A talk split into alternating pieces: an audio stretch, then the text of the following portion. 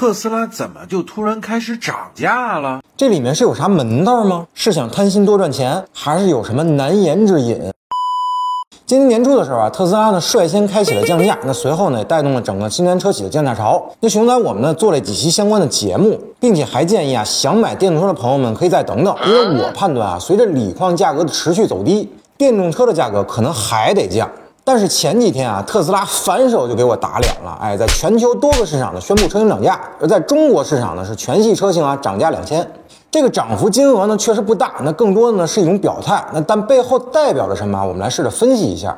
首先是催促这个等等党啊抓紧下定提车。前面也说了，因为锂矿的价格暴跌，电动车消费者呢都抱着一个观望的态度啊，都觉得车价呢还得降。所以很多的特斯拉消费者呢，只下定不提车，或者干脆呢等等看，以后再下定。反正啊，都想着哎，别再被特斯拉割了韭菜了。但这显然影响了特斯拉的销量业绩。而如今涨价两千元，哎，恰恰是特斯拉呢表明了一个态度，给外界的感觉是呢，短期内车价不会再降了。这可能会倒逼这个等等党用户啊，抓紧完成提车交付的流程。第二点呢是这个业绩压力。那根据特斯拉最新发布的一季度财报呢，实现营收呢是二百三十三点三亿美元，同比增长了百分之二十四。全球共计交付电动车啊是超过了四十二点二万辆，同比增长了百分之三十六。但是净利润为二十五点一三亿美元啊，同比下降了百分之二十四，并且也低于市场预期的二十六亿美元。此外，这个毛利率还跌破了公司此前设定的百分之二十的红线了。所以特斯拉呢，必须要完成更多的车辆交付，才能打破这个净利润走低的颓势。这和前面说的催促这个等等党提车啊是殊途同归的。而关于毛利率的问题啊，我觉得压根儿不是问题。以现在锂矿的价格造车啊，毛利率肯定超过百分之二十了。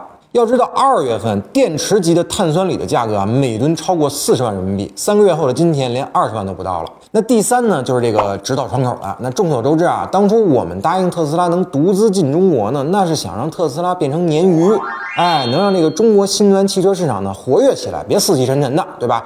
但是眼看着这条鲶鱼呢，它越来越大啊，有变成这个鲨鱼的趋势，这不他妈把鱼塘里的其他鱼都给咬死了？那如果 Model 3的入门级车型真跌破二十万元，那 Model Y 的入门版卖个二十万出头，那价格呢完全看齐咱们这个自主品牌，那特斯拉每个月的销量啊，我估计十万辆打底，上限不敢想，这绝对会影响咱们自主品牌车企的发展了。所以我猜啊，估计有这个指导窗口了。那相关单位呢，语重心长的和特斯拉说：“哎，你先稳一波啊，我们的自主品牌的同学呢需要呵护，你要是砸了我的锅，那你的碗也别想保住啊。”可不敢胡说啊。好了，那本期节目呢，咱们先聊到这儿。如果您赞同我说的，点个赞；不同意我说的，咱们评论区里继续讨论。